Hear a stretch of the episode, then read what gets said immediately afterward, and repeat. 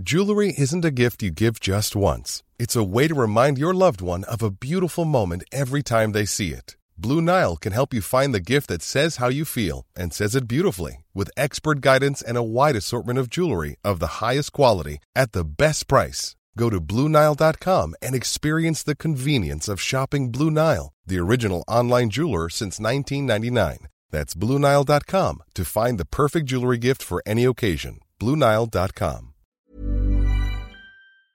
Mati, te sobra un espacio entre esas dos palabras de PowerPoint.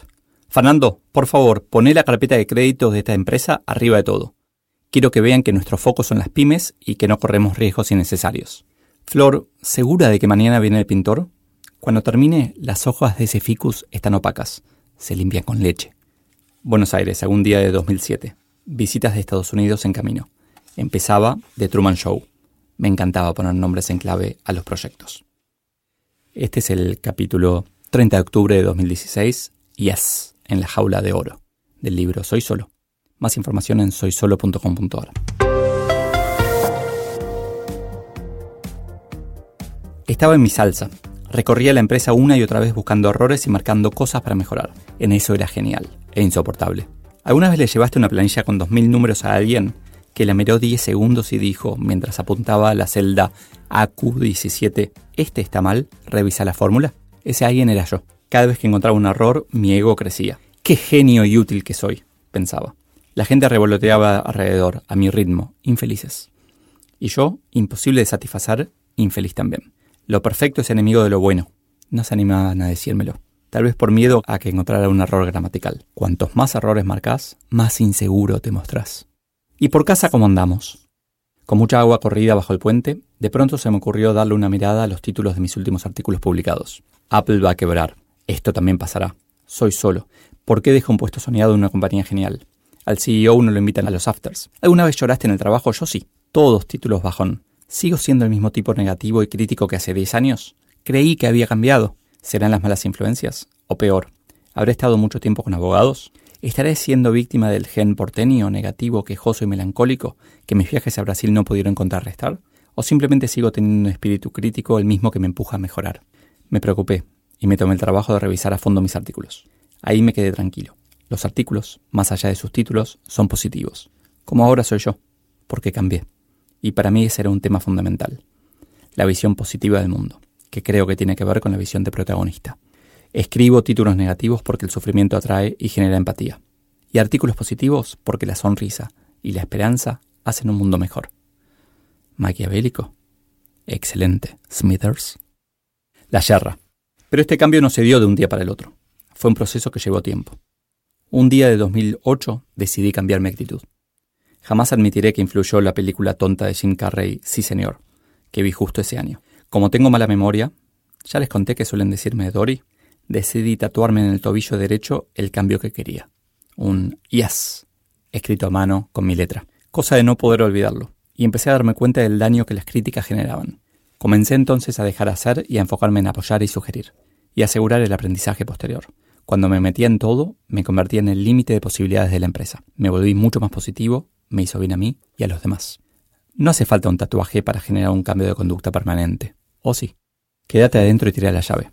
Lucas es una de las personas más inteligentes que conozco. Con dos doctorados del MIT, tuvo que dejar su trabajo en la NSA, una de las agencias de inteligencia de Estados Unidos, porque después de 2001 no aceptaban personas que no hubieran nacido en el país. Entonces eligió hacer carrera en Staples. Un día de 2006 le pregunté cómo se animaba a empujar siempre cosas raras en la corporación. Si sale bien, todos van a felicitarme y decir que lo habían aprobado.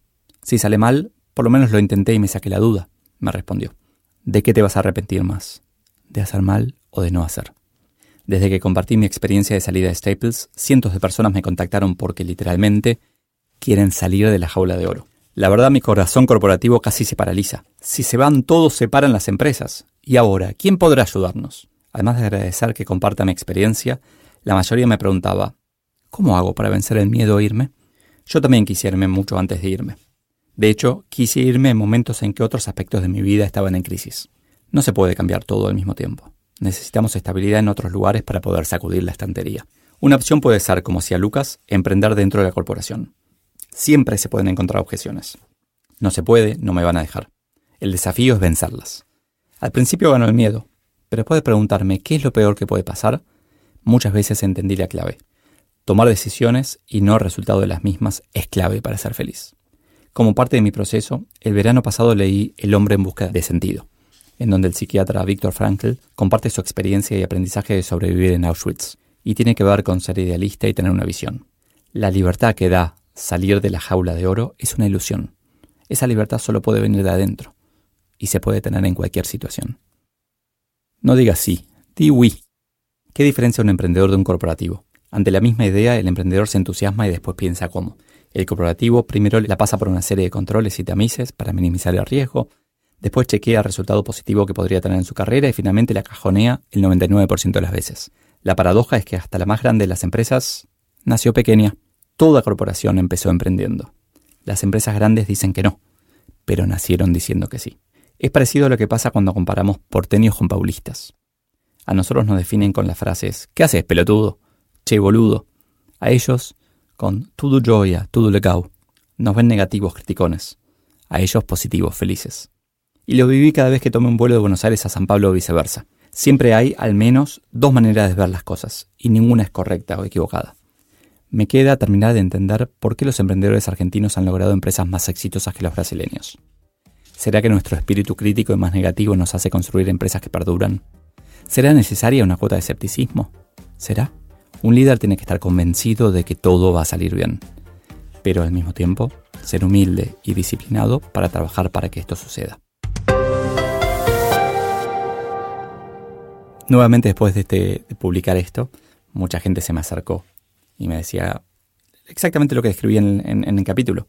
¿Cómo hago para irme? ¿Cómo hago para no tener miedo para irme? Y la verdad que, que a veces puedo ayudar, pero en general cuando la gente no se va de donde está, es porque no quiere irse. Por más que nos duela, hay, que entender que podemos irnos. O sea, el, libro de Víctor Frankl me, voló la cabeza. En su momento es un libro durísimo. Tiene dos partes bien diferenciadas y, una de ellas es atroz. Aparte, mi mamá se había escapado de, de los nazis en su momento, en el 1938, de Austria. Entonces me tocaba de cerca y fue como un, despertar muy fuerte de entender que, que no solamente ese tipo sobrevivió a un campo de concentración, sino que eligió escribir para compartir cómo sobrevivió a esa situación tan terrible. Entonces, de alguna manera pienso cada vez que cada vez que creo que estoy en una situación fea eh, de esas que no podemos resolver, digo, no, no, no, no, hay cosas mucho peores que han sido resueltas, yo puedo resolver esta. Y me ayuda mucho a, mantener esa positividad que, necesito porque yo sigo viendo los horrores. Sigo, si me traes un Excel, sigo encontrando enseguida la falla. Eh, si me traes una hoja, encuentro enseguida, me pasaba con la gente de marketing eso, el, error de ortografía o, en qué va a fallar algo. Y aprendo a morderme un poco más la lengua, a, ayudar a los otros a encontrarlas, más que ser yo el ego que sabe todo, omnipotente, omnisciente y que encuentra los horrores. Creo que un poco esa es la clave. Por un lado, conectarnos con, con el se puede, con el positivismo de, de, saber que hubo situaciones mucho más difíciles y la gente salió adelante. Y por otro lado, incentivar a otros, ¿no? A, a resolver sus, sus cosas, desde sus errores de ortografía hasta sus dilemas de cómo salir de una jaula o no.